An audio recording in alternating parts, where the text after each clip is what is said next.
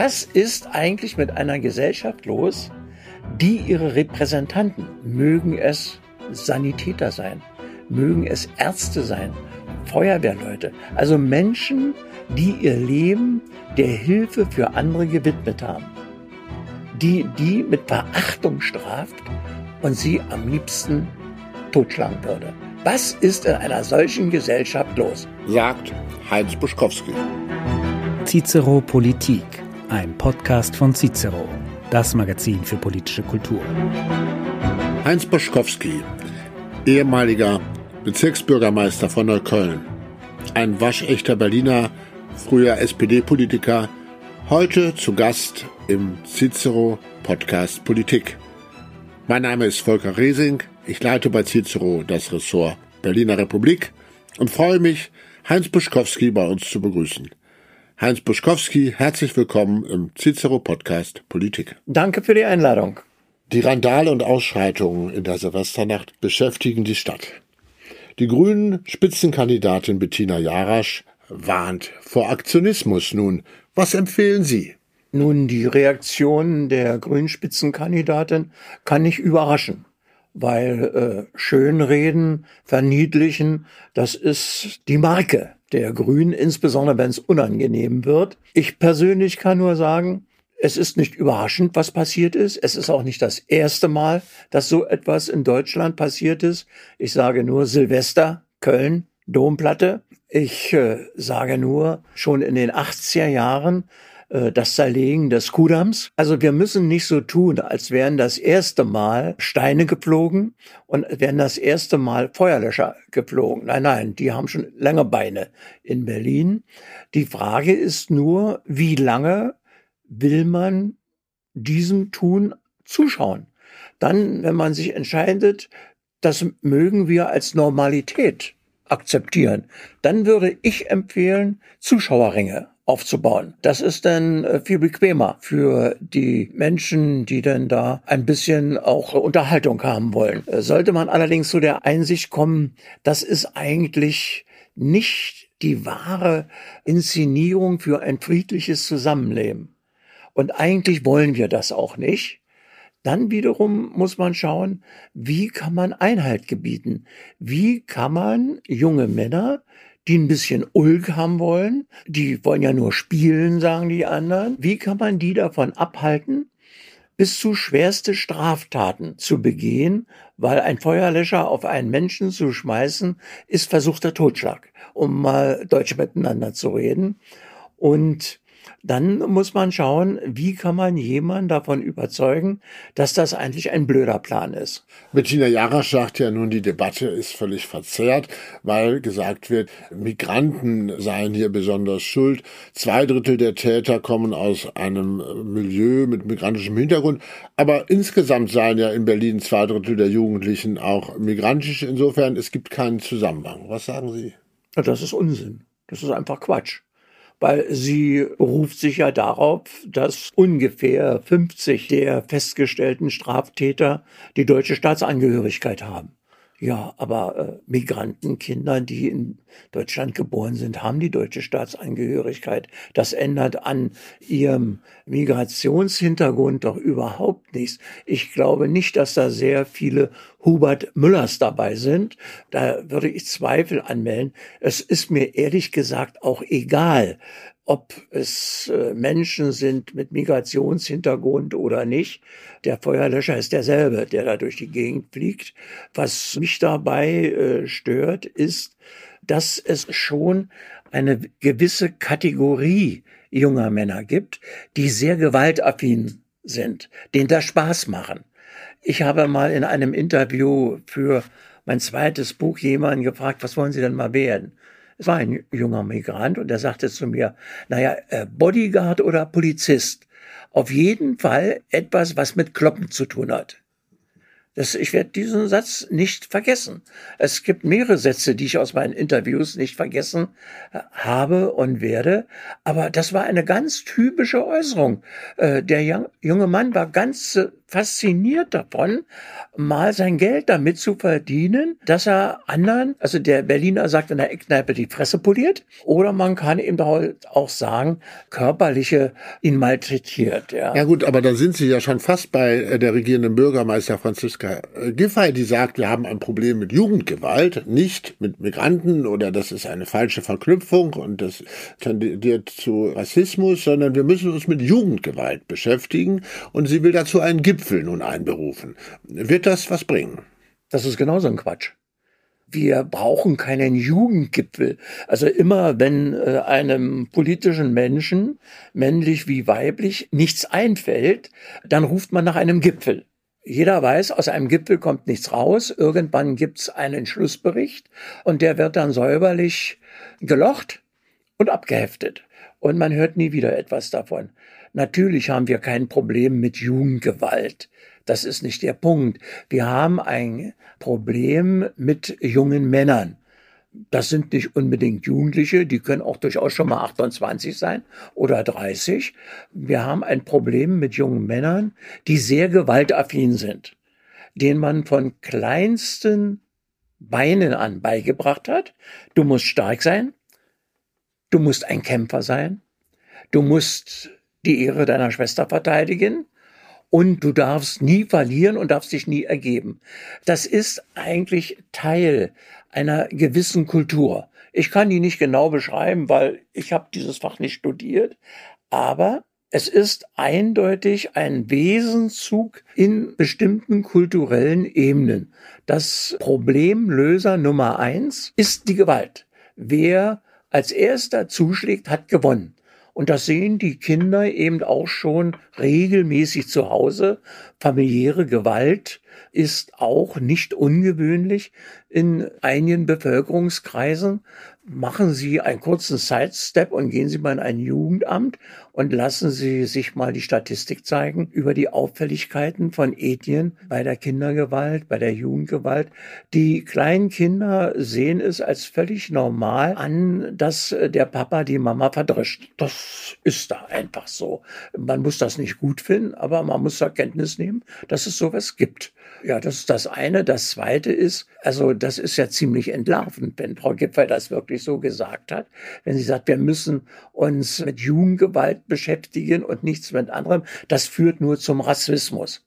Ja, Moment doch mal. Wenn diese Diskussion automatisch zum Rassismus führt, dann muss es ja etwas äh, mit Menschen zu tun haben, die zumindest in dem Verdacht stehen, rassistisch betrachtet zu werden. Ich glaube nicht, dass das der Sinn ist. Ich glaube auch dass nicht, dass der Quatsch ist. Ich halte äh, diese Äußerung für Quatsch, ehrlich gesagt. Aber es ist ein wunderbares Argument, um abzutauchen, um zu sagen, das hat alles miteinander nichts zu tun. Sie haben es selbst eben zitiert. Das ist eine unzulässige Verknüpfung. Das hat damit gar nichts zu tun. Also eigentlich müsste man zu der Auffassung kommen, das hat auch nichts mit jungen Männern zu tun. Und mit Silvester auch nicht. Das war einfach eine große Ulk-Veranstaltung, wo Menschen einfach mal miteinander Spaß haben wollten. So kann man das dann sehen, wenn man sich wirklich bis aufs Blut gegenseitig verscheißern will. Und aus den Kreisen der Politik ist das auch nichts weiter als eine Verscheißerung der normalen Menschen, die das alle nicht mehr hören können. Reden Sie unvoreingenommen mit Menschen auf der Straße, mit ihnen im Supermarkt, wo sie ihre Brötchen kaufen und sprechen Sie darauf an. Sie werden etwa etwas hören nach dem Satz, den Sie auch kennen und ich auch. Die Menschen antworten Ihnen, ach, hören Sie, hören Sie auf, ich kann gar nicht so viel essen, wie ich kotzen möchte. Weil die Leute merken natürlich, dass sie nicht ernst genommen werden. Nehmen Sie die Debatte gestern im Berliner Abgeordnetenhaus. Da hat die Opposition tatsächlich die Frage nach den Vornamen der festgestellten Täter mit deutscher Staatsangehörigkeit gestellt.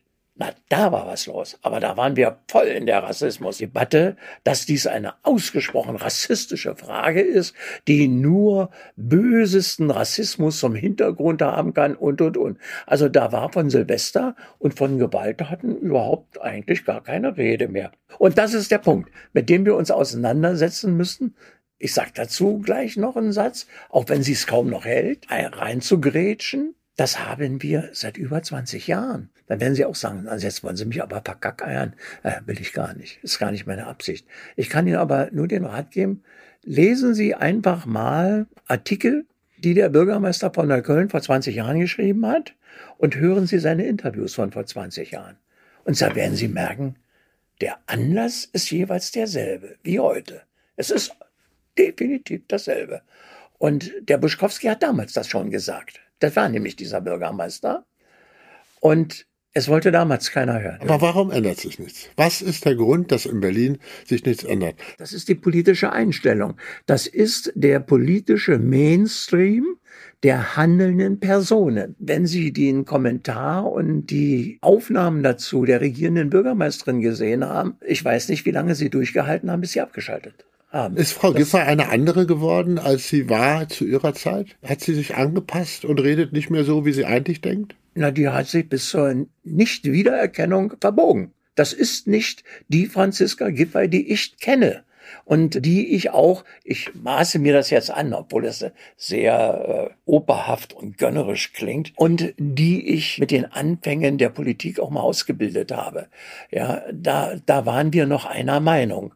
Aber äh, ich sag mal, was sie im Moment so von sich gibt und wie sie sich dem politischen Mainstream der Berliner Partei angepasst hat. Als ich das erste Mal hörte, Frau Giffey wird Spitzenkandidatin der Berliner SPD, habe ich gedacht, ich soll verulgt werden, weil das passt definitiv nicht. Franziska Giffey im O-Ton, im Original, passt zur Berliner SPD wie der Elefant zum Pulloverstricken. Ja, also das, das funktioniert einfach nicht. Und es gab zwei Möglichkeiten. Das habe ich aber auch in Interviews schon gesagt. Es gibt zwei Möglichkeiten. Entweder sie passt sich an und verbiegt sich bis zur Nicht-Wiedererkennung oder sie wird irgendwann mit Schimpf und Schande vom Hof der Berliner SPD getrieben. Die Berliner SPD ist so links, dass Frau Giffey eigentlich da keinen Platz hat. Genau, wir haben ja diese zwei Probleme. Einmal sagen Sie, die Berliner Politik tut zu wenig gegen die Gewalt. Sie will das eigentlich, so als mit Zuschauerrängen, wie Sie gesagt haben. Und dann haben wir das zweite Problem, dieses Integrationsproblem. Woher kommt diese Ideologie gegen Gewalt nicht entschieden genug vorzugehen. Die Richter, die Staatsanwälte, die finden das doch nicht gut, was die Jugendlichen machen. Wie kommen Sie darauf, dass ein Richter, der ja als Richter gezwungen ist, einen Straftäter freizusprechen oder zu verurteilen, der ihm vorgeführt wird und der dann sagt, ach na ja, so bös darf man da nicht sein. 400 Euro Geldbuße auf Bewährung reicht ja auch.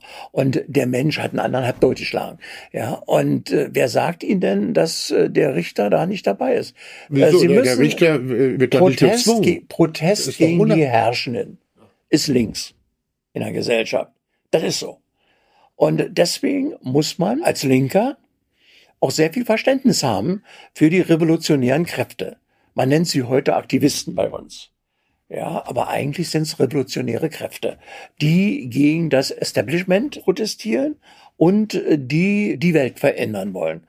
Und daran muss man sich gewöhnen. Und sie werden eben, ich sag mal, aus dem linkspolitischen Lager werden sie nie Verständnis und nie Zustimmung zu staatlichen Repressionen finden. Staatliche Repression ist von Grund auf schlecht, ist von Grund auf eine Unterdrückung der werktätigen Massen. Aber wir haben doch sowohl bei den Silvesterausschreitungen als auch bei den Aktivisten der sogenannten letzten Generation den Ruf aus der Politik, wir müssen die Gesetze nur anwenden und es muss hier ordentlich verurteilt werden. Wenn es hier Straftaten gibt, dann wird schon alles gut. Jetzt sagen Sie, die Linken wollen das nicht. Okay, das ist, ist wahrscheinlich so. Aber wollen Sie denn sagen, dass die Berliner Justiz, die Staatsanwälte, die Richter sich politisch motiviert äh, nach dem richten? Warum sind, ist dann die Berliner Justiz nicht so aufgestellt, dass sie hier Verurteilungen durchführt? Wieso fällt der oberste amerikanische Gerichtshof Urteile, als ob Herr Trump heute noch im Amt wäre? Weil die Zusammensetzung des Gerichts so ist.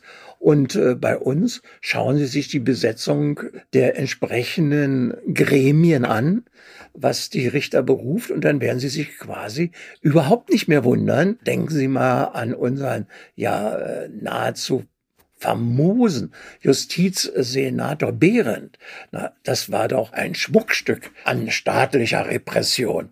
Ja, und äh, nein, Sie, da, auf dem Weg kommen Sie nicht weiter.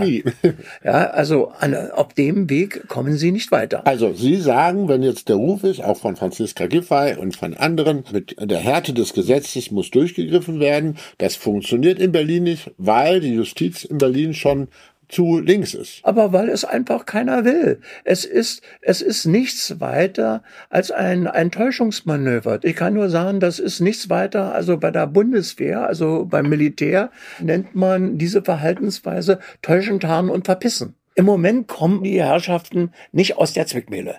Die Sachen sind passiert, sie sind nicht mehr wegzudiskutieren, also muss man einen Weg finden, warum das eigentlich alles nicht so schlimm war und warum das alles mehr ein gesellschaftlicher Fehltritt war, während eben so verkalkte alte weiße Männer, wie ich es bin, wie Sie es sind, Sie müssen eben sehen, dass Sie in den Diskussionen dieser Leute nur mit Abscheu vorkommen. Wir sind alte weiße Männer, die die Kolonialzeit noch nicht überwunden haben. Und von daher müssen Sie sehen, dass der Fortschritt nicht mit uns ist. Der Fortschritt ist unser Feind. Ja, und wir sind eben diejenigen, die sagen, Moment mal, was tut sich hier eigentlich? Was ist eigentlich mit einer Gesellschaft los, die ihre Repräsentanten, mögen es Sanitäter sein, mögen es Ärzte sein, Feuerwehrleute, also Menschen, die ihr Leben der Hilfe für andere gewidmet haben, die die mit Verachtung straft und sie am liebsten totschlagen würde. Was ist in einer solchen Gesellschaft los? Das fragen Sie mal Frau Jarras. Und Frau Jarasch wird Ihnen antworten, ach, jetzt äh, verallgemeinern Sie aber und jetzt äh, gehen Sie hier einen Weg, äh, auf dem ich nicht Ihr Begleiter bin oder Ihre Begleiterin bin. Äh, das würde dann in etwa kommen. Aber genau um diese Frage geht es. Auf welchem Weg ist eigentlich unsere Gesellschaft, wenn sie seit 20 Jahren ich sage das nur für meine Dienstzeit. Und Leute, wenn Sie seit 20 Jahren einfach nur zuguckt, wie sich solche Sachen entwickeln. Als ich das erste Mal in einem Interview mit der BZ Berlin war das, gesagt habe, die Zustände von Neukölln erinnern mich sehr an Rio de Janeiro. Ein Aufschrei der Empörung. Ja, wie kann man sowas sagen? Ja, äh, da waren die Verhältnisse, aber bei weitem nicht so wie heute. Als ich Wachschutz an den Neuköllner Schulen einstellte, um zu verhindern, dass äh, die Lehrer während des Unterrichts halb totgeschlagen werden. Empörung bis zum geht nicht mehr. Wir haben dieses Problem Justiz und dann haben wir das Problem Integrationszuwanderung. Da haben Sie ja schon vor 20 Jahren eben entsprechend auch gesagt und haben gesagt, wir müssen uns nach dem Rotterdamer äh, Modell richten, dort ähm, Repression und gleichzeitig Integration. Frau Giffey und Frau Jahr sagen das ja ähnlich. Natürlich muss man repressiv sein bei Straftätern und gleichzeitig muss man Integration äh, fördern. Wo ist denn jetzt genau der Unterschied zu dem, was Sie wollen? Die einen wollen das machen, was sie sagen das bin ich. Und die anderen reden dummes Zeug und wissen das. Ich sage es Ihnen immer wieder. Ich meine, Sie können so oft fragen, wie Sie wollen. Die Antwort wird immer dieselbe sein. Es ist nicht gewollt. Ich war vorgestern in Neukölln bei einer Ausschusssitzung für öffentliche Ordnung im Bezirksamt Neukölln mit dieser bekannten Stadträtin die das Ordnungsamt nicht bei Razzien dabei haben will? Bei Razzien dabei haben will, wo die Eigentümer des Unternehmens oder des Geschäftes Migranten sind. Das müssen Sie sagen. Genau, weil also wenn der Eigentümer Hubert Müller heißt, dann schon, mit Härte. Weil diese Vorwurf und dieses Vorgehen gegen Clankriminalität strukturellen Rassismus äh, bedeuten würde. Ich war nun doch überrascht, dass von der SPD jemand aufstand, schwarz mit Dreadlocks und sagte, ich bin ja auch Migrant und ich will hier, dass Recht und Ordnung ist. Das heißt, es ist doch so, dass äh, im migrantischen Milieu es auch Leute gibt, die das äh, überhaupt nicht gut finden, dass hier das so verlottert ist. Ich bin mit einem Taxifahrer hergekommen, der ist Türke. Dann glauben Sie, der findet das gut? Der findet das überhaupt nicht gut. Und äh, der hat sechs Kinder.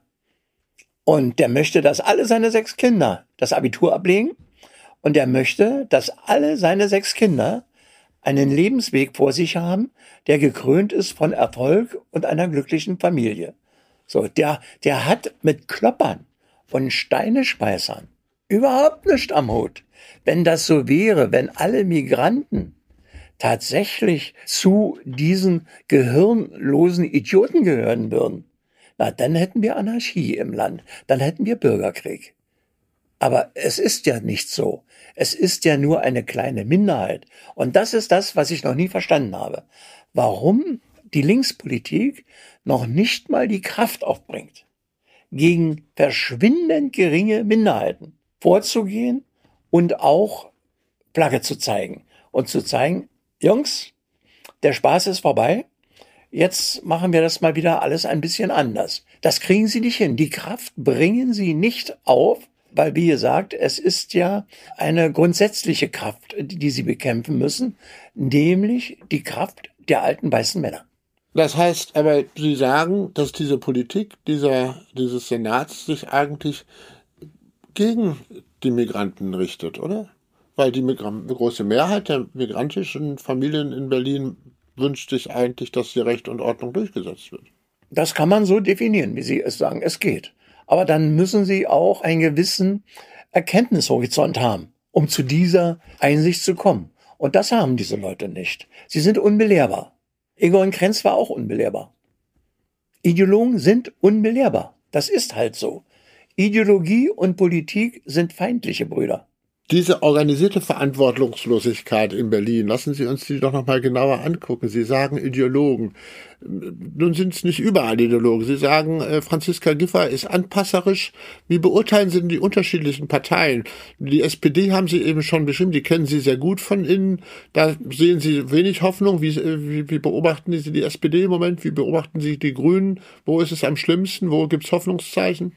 Die Berliner Politik ist insgesamt blutarm. Gehen Sie die Parteien durch. Wir können das gerne zusammen tun.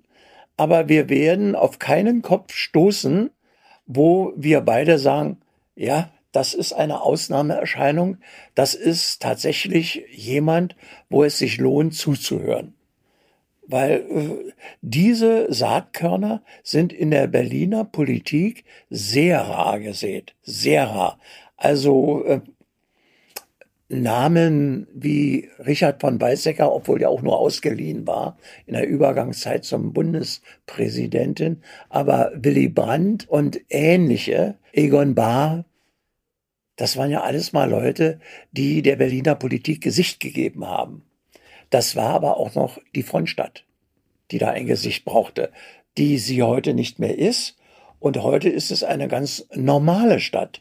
Es gehört nicht unbedingt zum Programm eines Staatsbesuchs, einen Besuch in Berlin zu machen und durchs Brandenburger Tor zu laufen. Naja, aber die Bundesregierung ist in Berlin. Es gibt für mich keine Erklärung, warum die Berliner Politik nicht größere und tollere Köpfe hat. Warum nicht? Na, weil das nicht anerkannt wird von handelnden Personen. Das Ziel der Politik ist nicht Geld. In der Politik können sie kein Geld verdienen. Also wer das, das glaubt, na, der müsste nochmal zur Volkshochschule. In der Politik ist das Ziel Karriere, Einfluss, derjenige zu sein, der das Sagen hat. Und das ist der Ziel in der Politik. Und Berlin wird im Moment in den Parteien nicht eingeschätzt als du musst in Berlin Politik machen, dann ist deine Karriere gesichert. Berlin gilt als Absteige. In der CDU genauso. Ja, es gibt ja den bösen Spruch, ich weiß nicht, ob er stimmt. Ich muss das ausdrücklich sagen, ich weiß nicht, ob er stimmt. Dass Herr Merz gesagt haben soll, solange der jetzt hier Spitzenkandidat der Berliner CDU Spitzenkandidat ist, wird er nicht eine einzige Wahlkampfveranstaltung in Berlin machen. Soll er gesagt haben. Sei auch dahingestellt. Aber Berlin gilt in der CDU wirklich als ferner Liefen. SPD-Parteitag nur NRW. Ansonsten können Sie sehen, dass Sie Land gewinnen weil Berlin ist einfach die Abstiegszone der Bundesliga-Tabelle. Das muss man respektieren. Und deswegen haben sie hier auch keine Köpfe, die hier sagen, in Berlin mache ich Politik, in Berlin komme ich groß raus. Na, Pusterkuchen. Aber immerhin unterstützen Sie jetzt eine CDU-Kandidatin, ähm, ja. wenn das schon nicht Friedrich Merz tut. Äh, Sie, was was äh, reizt Sie daran? So eine nette Person eine ausgesprochen nette Person und es macht Spaß mit ihr, wieder noch ein bisschen Politik zu machen, eine Bürgersprechstunde zu machen, mit ihr an einem Infostand zu stehen. Es ist einfach Joy und Fun. Ja, äh, für mich und ich mag diese äh, Frau, wie sie kandidiert. Ich nehme mit großem Interesse zur Kenntnis, wie die Fußtritte in einer anderen Partei verteilt werden und stelle fest, also das Trittmuster ist dasselbe wie das, was ich kenne aus meiner Zeit äh, bei der SPD. Ja, äh, was verbindet Sie noch mit der SPD? Eine 50-jährige Tradition. Ich bin 50 Jahre Mitglied der SPD und die Werte und Inhalte der SPD sind nicht an einzelne Kandidaten in einer äh, Abgeordnetenhauswahl geknüpft. Wir haben viel über diese Ideologisierung gesprochen, die Grund ist für dieses ganze Chaos. Aber äh, diese Dysfunktionalität, Söder hat, glaube ich, Failed State Berlin gesagt, ähm, also diese, dass man den Eindruck hat, Berlin funktioniert nicht. Das hat ja vielleicht auch noch, ja. das hat vielleicht noch andere Gründe. Was sind die Gründe, warum Berlin nicht funktioniert? Weil die Politik unfähig ist. Und nicht die Politik ist unfähig, die kann ja nicht unfähig sein, sondern die, die sie machen unfähig sind. Die sind noch nicht mal in der Lage hinzukriegen, dass sie im Bürgeramt ihren Ausweis verlängern können. Sie können keinen Ausweis, sie können kein Auto zulassen, äh, sie können keine äh, Sprechzeiten kriegen im Standesamt und, und, und, und, und. Über, wir können noch nicht mal wählen, übrigens. Äh, die Grundfeste der Demokratie, das kriegen wir nicht hin. Wir sind zu dämlich, Wahlzettel zu drucken. Man fasst es nicht. Ja, aber ich habe den Eindruck, irgendwie die Berliner, äh, ich bin ja auch zugezogen, aber immerhin schon seit 20 Jahren hier, die Berliner sind ja ein nettes Völkchen und irgendwie haben sie sich auch mit den Widrigkeiten immer äh, arrangiert. Die haben ja schon viel durchgemacht. Äh, Stimmt. Diktatur und Teilung. Und es gibt gar nicht so eine ganz große Unzufriedenheit. Man schimpft schon und lästert schon, aber man sieht ja jetzt bei den Wahlen auch, irgendwie wählt man dann doch SPD oder CDU und alles pendelt pendelt sich so in der Mitte ein. Und also ähm, normalerweise, Sie sagen, die Politiker funktionieren nicht, ähm, aber die Wähler den Stolz, offenbar wollen die es ja so. Äh, ja, das die ist so. Das ist wollen eine, die Berliner, Sie kennen die Berliner doch besser, wollen die Berliner das Chaos? Das ist eine Leidensfähigkeit, die ist enorm. Das, das muss ich Ihnen zugeben.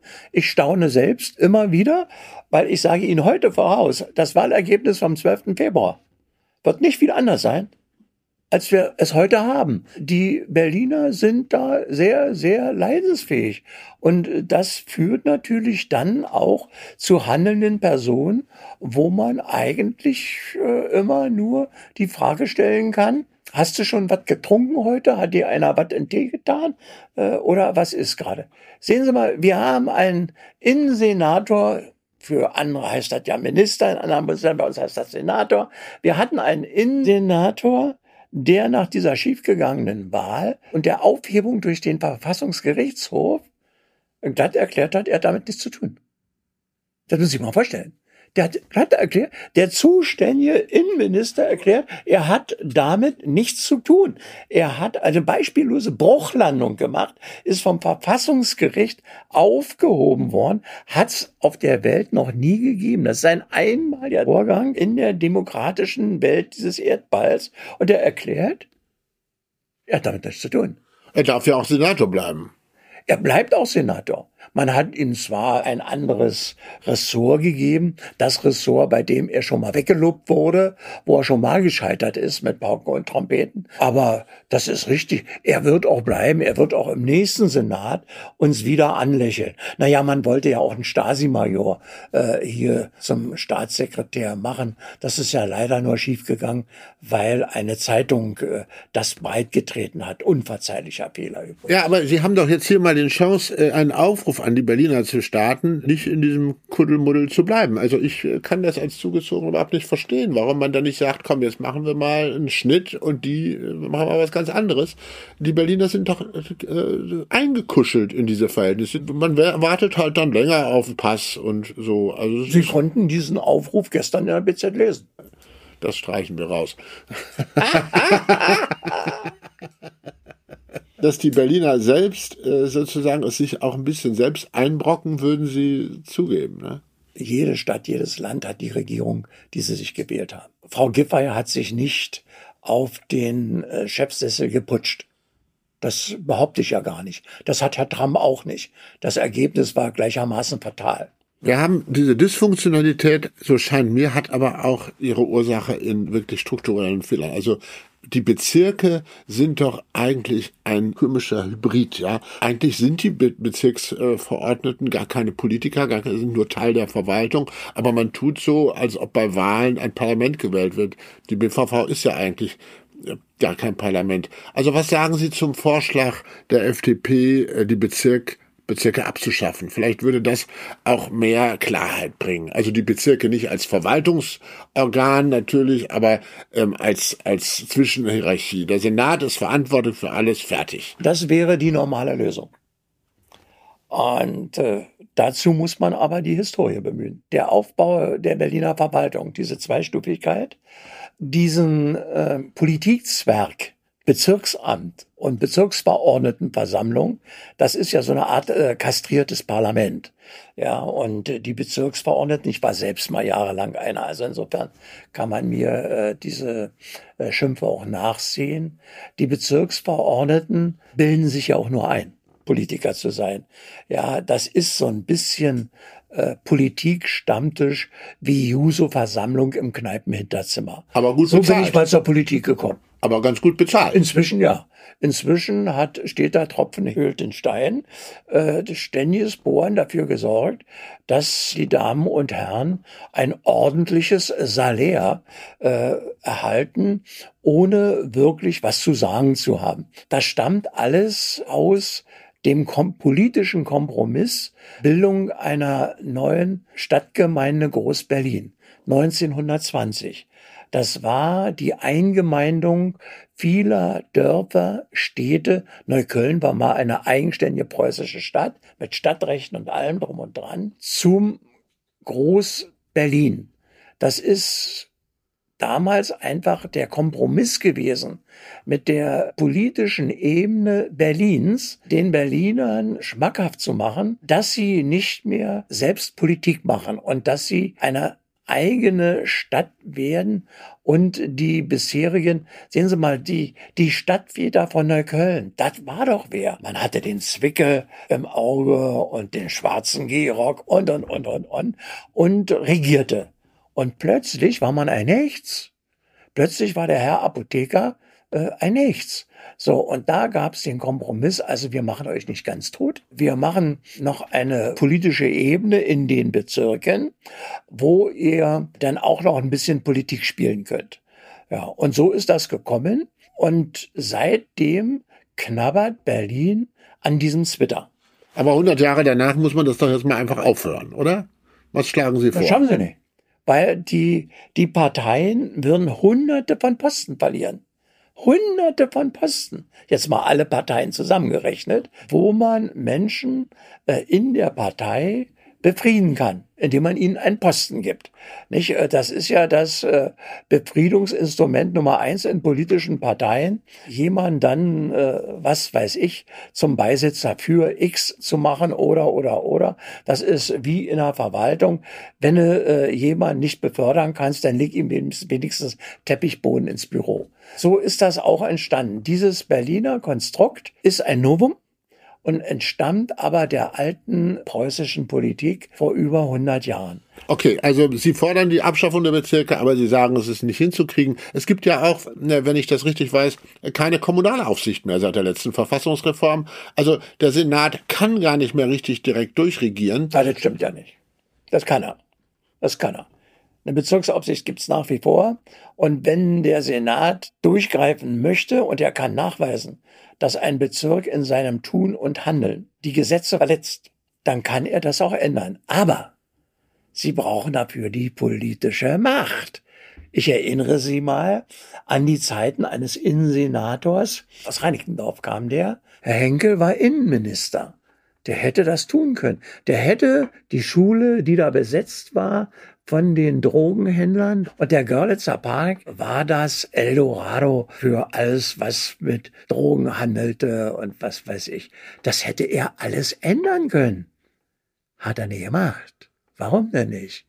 Weil im Senat man an Henkel gesagt hat, wenn du da Zicken machst, mein Lieber, und wenn du da äh, der äh, Bezirksbürgermeisterin in die Parade fährst, dann lassen wir die Koalition auflegen. Und dann hat äh, der Herr Innensenator nichts gemacht. Er hat auch den Pariser Platz nicht geräumt. Weil die, die da protestierten auf dem Pariser Platz, das waren alles äh, Zugereiste aus München. Die kamen aus München und haben gesagt, wir gehen jetzt nach Berlin, weil in Berlin passiert uns nichts. Da setzen wir uns auf den Pariser Platz vor das Brandenburger Tor. Und so machten sie sich auf den Weg äh, und haben dann da, äh, sie brauchen für alles die politische Macht. Äh, und was helfen Ihnen vollgeschriebene Seiten von Oberinspektoren, wenn Sie das nicht durchsetzen können, wenn Sie diese Maßnahme der Bezirksaufsicht nicht durch den Senat kriegen? Wenn Sie im Senat am Dienstag scheitern, dann ist Ihre ganze Maßnahme äh, Schall und Rauch. So ist das. Und deswegen findet die Bezirksaufsicht nicht mehr statt. Und deswegen machen die Bezirke zum Teil, was sie wollen. Machen auch absoluten Unsinn. Das Geld damals, um diese Schule zu sanieren, damit die Herrschaften da schöne warme Heizkörper haben im Winter und, und, und, und, und. Millionen waren das. Fünf Millionen sind da investiert worden. Diese Millionen sind genommen worden aus den Unterhaltsmaßnahmen für die bauliche Unterhaltung der Schulen in Kreuzberg. Die mussten dafür ein bisschen länger auf irgendwelche Sanierungsarbeiten warten. Äh, die Bürgermeisterin hatte andere politische Prioritäten. Das waren alles Dinge, ich sag mal, die förmlich nach der Bezirksaufsicht geschrien haben. Das war die Zweckentfremdung von Geldern und, und, und, und, und.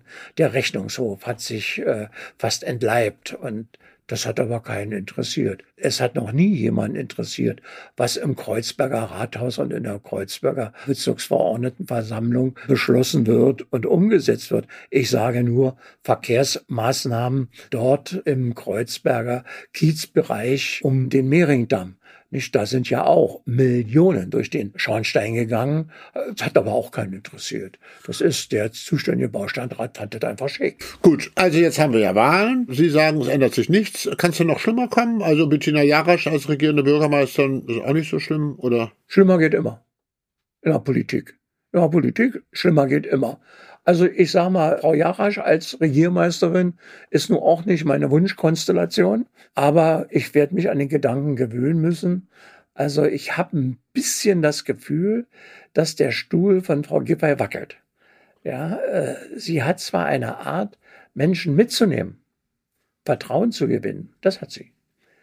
Aber ich glaube, inzwischen wären die skeptischen Blicke doch mehr. Und es könnte sein, dass die SPD auf der dritten Stelle landet, nach den Grünen und nach der CDU. Und das würde bedeuten, dass äh, Frau Giffey nur noch in der zweiten oder dritten Reihe am Senatstisch sitzt.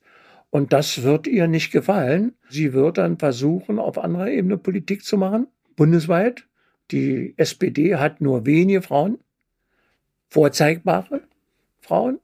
Und dann wird sie schauen, ob sie nicht woanders eine politische Heimat findet. Davon bin ich überzeugt. Und das wird sie finden. Sie nun als Neuköllner, würden Sie das denn, äh, könnte das denn Vorteile bringen, wenn ein Spandauer, also Kai Wegner, jetzt die Stadt regiert? Nö, natürlich nicht. Überhaupt keine Vorteile. Und äh, warum sollte da es einen Einfluss ausüben, dass äh, Kai Wegner aus Spandau kommt? Ähm, das glaube ich überhaupt nicht. Die überschaubare Statur von Herrn Wegner wird ja äh, dafür sorgen, äh, dass er nicht regierender Bürgermeister wird. Das glaubt Herr Wegner zwar anders. Herr Wegner ist bis heute felsenfest davon überzeugt, dass die Grünen mit ihm eine Koalition eingehen werden und zusammen einen Senat stellen werden. Das glaubt er. Ich wiederum glaube, dass da ein bisschen der Wunsch der Vater des Gedanken ist. Also ich freue mich darauf, wenn wir nach der Wahl auch eine Analyse mit Ihnen machen können. Zunächst mal meine Abschlussfrage. Wenn wir das nun alles zusammennehmen, ist Berlin überhaupt zu retten? Als Stadt sicher. Als Stadt sicher. Wir werden auch die Tiefen einer äußerst mittelmäßigen Politik überwinden. Das stehen die Berliner durch. Da sind sie zu sehr leidgeprüft und nehmen das eben halt hin, und wie, wie es denn so ist. Ich werde es auch nicht mehr erleben, dazu bin ich zu alt, aber Berlin steht vor einer anderen Zukunft. Die Stadt kann so nicht äh, über 100 Jahre weiter existieren. Daran muss sie scheitern. Und deswegen wird es auch eine Zeit geben, wo neue, kluge Köpfe den Dirigentenstab in die Hand nehmen und äh, die Stadt auch wieder äh, auf einen vorderen Platz in der Ligatabelle führen. Davon bin ich überzeugt. Ja, dazu steckt einfach zu viel Substanz in dieser Stadt. Zwar nicht in allen zugereisten Politikern, weil die meisten kommen ja aus allen möglichen Dialektgebieten. Ja, aber äh, es steckt zu viel Substanz in dieser Stadt, als dass sie im Geschichtsbuch nicht überleben würde. Sie wird überleben und sie wird in Zukunft mit Sicherheit mehr glänzen als heute. Ganz herzlichen Dank für das Gespräch. Cicero Podcast Politik mit Heinz Poschkowski können Sie nachhören auf der Homepage cicero.de auf den bekannten Streaming-Plattformen. Vielen Dank, Herr Boschkowski, vielen Dank, dass Sie bei uns zu Gast waren.